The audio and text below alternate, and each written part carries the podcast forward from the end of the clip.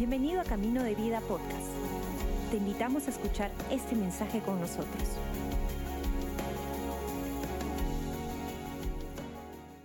Muy buenas tardes familia, espero estén pasando un excelente domingo. Feliz día a todos los papás que nos ven. Muchísimas gracias. Mi nombre es Joel y esta tarde tengo la oportunidad, el privilegio de poder compartir la palabra de Dios con cada uno de ustedes. ¿Qué les parece si empezamos orando para disponer toda nuestra atención a lo que Dios quiere hablarnos en esta tarde a través de su palabra? ¿Sí? Acompáñenme a orar. Padre bueno, te damos gracias Señor por tu palabra en esta tarde. Señor, te abrimos todo nuestro corazón, toda nuestra mente, todo lo que somos para que tú hables a nuestra vida. Señor, sabemos que tu palabra es viva, es verdad, es eficaz y tiene poder para poder entrar en lo más profundo de nuestro ser. Señor, te damos total acceso para que tú abres, hables libremente a, a nuestro corazón, a nuestra mente. Señor, te agradecemos por tu palabra en esta tarde, en el nombre de Jesús. Amén. Amén. Estoy súper animado por compartirles el mensaje de hoy día porque es justamente un mensaje que necesitamos escuchar cuando estamos medio desanimados. Y me gustaría empezar haciéndote una pregunta.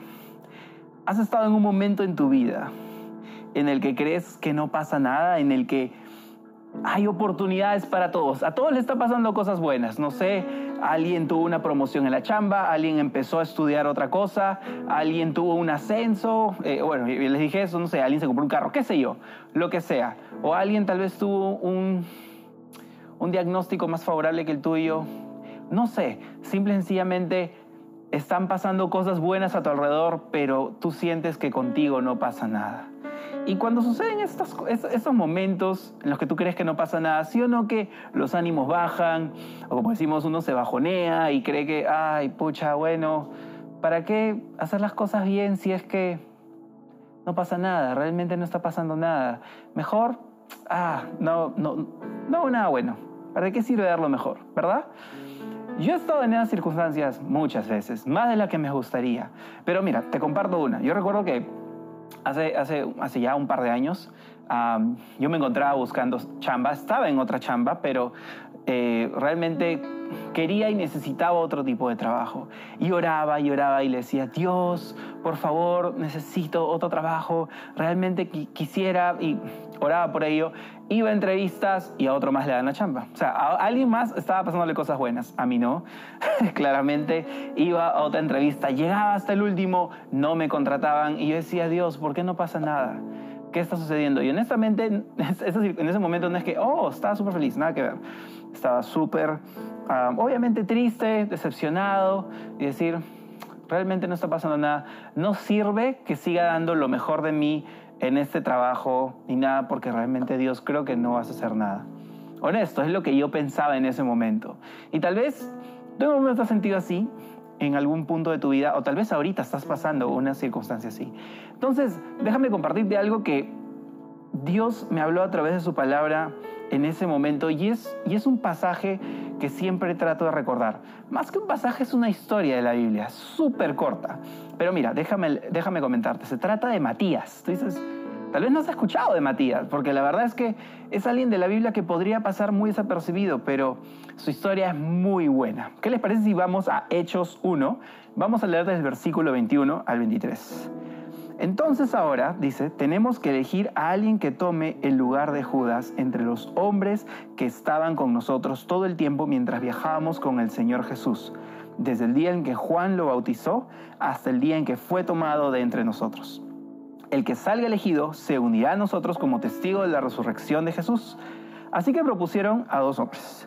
Y miren cómo los presentan. ¿ah? Primero dice a José, a quien llamaban Barsabás, también conocido como Justo.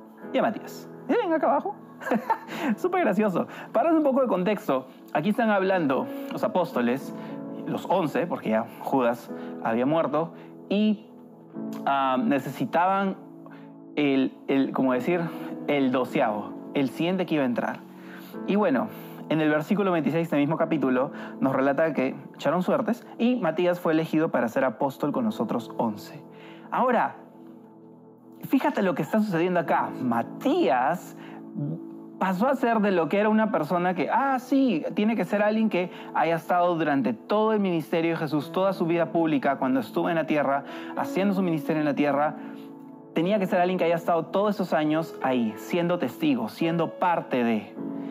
Entonces, Matías, wow, pasó de estar tal vez en el anonimato a estar ahora en un lugar de la historia, del desarrollo de la iglesia, súper clave. Y sabes, Matías fue alguien que permaneció en el propósito de Dios para su vida. Ahora, ¿qué es propósito? Porque cuando leemos eso decimos, claro, propósito tiene que ver con, con, lo que hacemos en iglesia, el servicio. No, el propósito va mucho más allá de eso. Lo que hacemos en la iglesia, el servicio es parte de, pero no es todo. El propósito es algo mucho más grande. El propósito se trata de estar en el lugar y temporada que Dios tiene por tu vida el propósito de Dios es un camino, no es un destino, no es un punto al que tienes que llegar. No es que cuando llegas del punto A al punto B, ah, en el B estoy en el propósito. No, todo el trayecto es el propósito de Dios para tu vida. Todo lo que Dios está haciendo ahí. Por ende, el propósito de Dios también es un proceso, no es un suceso. No es que, ah, llegué aquí, estoy en el propósito. No, es todo el proceso de lo que Dios está haciendo en nuestras vidas. Y Matías estuvo todo este tiempo, ¿sabes qué? Dando lo mejor. Aunque no pasaba nada, no es que a Matías le habían dicho, mira Matías, tú, con fe, con fe compadre, tú tienes que estar acá, tú eres el siguiente. Se muere uno de los discípulos, tú mismo eres, vas a, pasar a ser uno de los discípulos de Jesús, uno de los apóstoles. Nada que ver, Matías simplemente estaba ahí, siguiendo a Jesús durante todo su ministerio. Pero sabes qué, no estaba sucediendo nada. Dios lo estaba preparando para ocupar un rol clave en la historia de la iglesia. Pastor Robert, nuestro pastor, tiene una definición acerca de fidelidad y me encanta. Fidelidad no es mantenimiento, es crecimiento. Fidelidad tiene que ver con siempre crecer. Fidelidad no es que, por ejemplo, no es que Matías estaba ahí con toda la gente, todos los que eran seguidores de Jesús decía, ah, voy a estar atrás a ver qué hace Jesús, a ver qué pasa. No, Matías estuvo ahí, sirviendo, siendo parte, siempre creciendo. Y a veces tenemos como crecer es justamente eso, ¿no? Ah, estás en la línea, ya estás ahí para crecer, ¿no? De voluntario, voluntario VIP, ¿no? De ahí, este, semi-líder, líder, líder plus, no, nada que ver. Él simplemente tenía un corazón dispuesto para lo que Dios lo tuviese que llamar. Permaneció fiel. Pero ¿sabes por qué?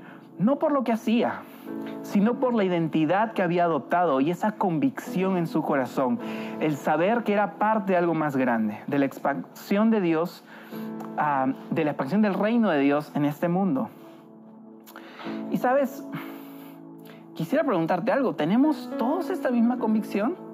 Aún en esos días que no son los días wow, donde no creemos de que, ah, el día del ascenso, ah, el día de la promoción, ah, el día que me pasan cosas buenas. Esa convicción de que ah, nuestra vida, quienes somos, y por ende lo que hacemos, es parte de algo más grande que nosotros mismos. De que donde estamos ahora estamos siendo parte de lo que Dios está haciendo en, nuestra, en este mundo. Pastor Robert también siempre nos dice algo, el propósito de Dios para tu vida tiene todo que ver con vivir una vida que vale la pena vivir. Y como digo, esto no tiene que ver primeramente con lo que hacemos, porque creemos de, ah, se trata de tener entonces una buena actitud, actitud positiva. No, viene más de fondo, viene con entender quiénes somos. Somos hijos de Dios y por ende damos lo mejor. Mira lo que dice Colosenses 3:23 acerca de esto. Trabajen de buena gana en todo lo que hagan. Acá dicen todo, no solo en la iglesia, acá es chévere, ¿no? Sirves bacán, en el trabajo nada que ver, o en estudios nada que ver, no, dice en todo, como si fuera para el Señor y no para la gente. Y acá lo que nos está diciendo es, porque yo soy hijo de Dios, doy lo mejor. Aun cuando creo que nada está sucediendo, doy lo mejor. Realmente creo de que Dios está haciendo algo. Bueno, pasé la historia corta. Luego de orar y de orar y de que me chotearan de trabajos y de frustrarme bastante, la verdad. Ahora lo cuento con gracia y tú dirás, ah, qué chistoso y él te ríes. No, en ese momento créeme, no me reía. Yo iba en la 201, a veces botando una lágrima. Este, la 201 es, es un bus. este, ahí medio triste, decía, Dios, ¿hasta cuándo? Pero sabes que finalmente Dios me proveyó otro trabajo. Y fue un trabajo en el que hasta el día de hoy, estoy ya muchos años, pero sabes que lo que Dios estaba haciendo en ese periodo que no fue fácil, estaba forjando carácter, estaba enseñándome cosas que yo necesitaba aprender.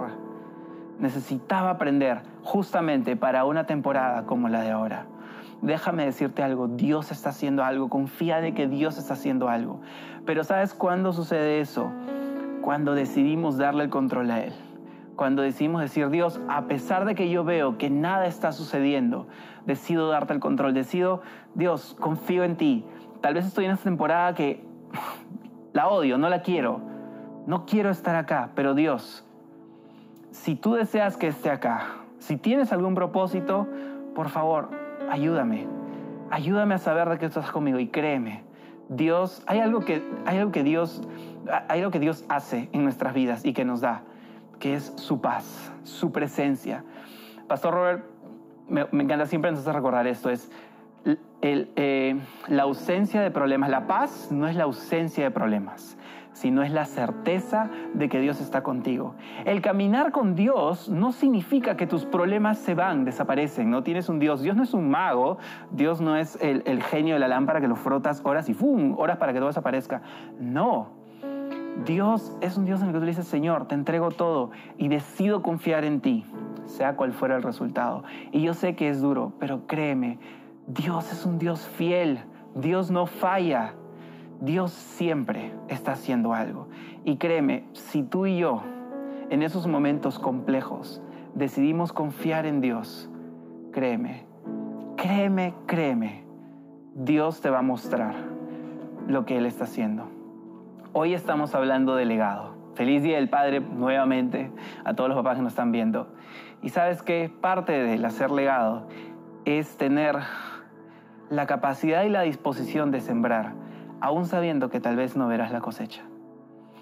Créeme, Dios está haciendo algo. Amén, iglesia. Realmente espero que este mensaje de la palabra los anime y así como Matías, decidamos permanecer fieles, siempre creciendo, creyendo de que Dios está haciendo algo. Y en su momento, Dios te va a decir, hey, ven, ya es tiempo. Y Él te va a poner en un lugar, en un momento en el que tu corazón, sobre todo tu corazón, va a estar listo. ¿Sí? Y bueno, para los que nos ven por primera vez, si estás acá, gracias por quedarte hasta este momento, gracias por escuchar todo este mensaje y espero que hayas podido, no sé, llevarte algo contigo. Y tal vez tú estás preguntando, hey, ¿y qué es eso de creer en Dios y confiar en Dios? Bueno, primeramente, déjame decirte que no es una casualidad que estés acá. El motivo con todo mi corazón yo creo esto, de que tú estés viéndonos en este momento, es porque Dios quería presentarse a tu vida. Quería decirte, hola, existo, soy real, te amo, yo te creé y tengo un plan por tu vida. Dios tiene un plan por tu vida, Dios te hizo con un propósito y lo que Él anhela es poder mostrarte ese propósito con el cual Él te puso en esta tierra. Ahora tú dirás, ya, ¿y qué tengo que hacer? ¿Dónde firmo? No, no tienes que firmar nada. Lo único que Dios eh, hace con nosotros es una invitación. Nos dice, ¿te gustaría cederme el control de tu vida? ¿Te gustaría entregarme tu vida? Y no es un tema de, oh, Dios me va a aprisionar, todo lo contrario. Dios lo que quiere es darnos libertad. Dios lo que quiere es que nuestros ojos sean abiertos a ver lo que Él tiene planeado. Y si tú en esta tarde te gustaría tomar la decisión de entregarle tu vida a Dios, de cederle el control a Él, permíteme guiarte en una oración. Esto no es un cambio de religión, lo que vamos a orar no es un rezo en el que lo repites, no. Yo te pido que incluso hazlo con tus propias palabras, sazónalo en tus propias palabras, pero Piensa en el Señor Jesús al momento de hacer esta oración y hazlo con todo tu corazón. Así que te invito a que repitas estas palabras después de mí si deseas entregarle tu vida a Jesús. Padre nuestro que estás en los cielos, en esta tarde yo quiero entregar mi vida a Jesús. Señor Jesús, perdóname de todos mis pecados. Realmente no quiero ofenderte más. Entra ahora en mi corazón y hazme tu hijo. Señor Jesús, enséñame a vivir por ti todos los días de mi vida. En el nombre de Jesús, amén. Gracias por acompañarnos. Esperamos que hayas disfrutado el mensaje de hoy. Si deseas más información, síguenos en nuestras redes sociales o visita caminodevida.com.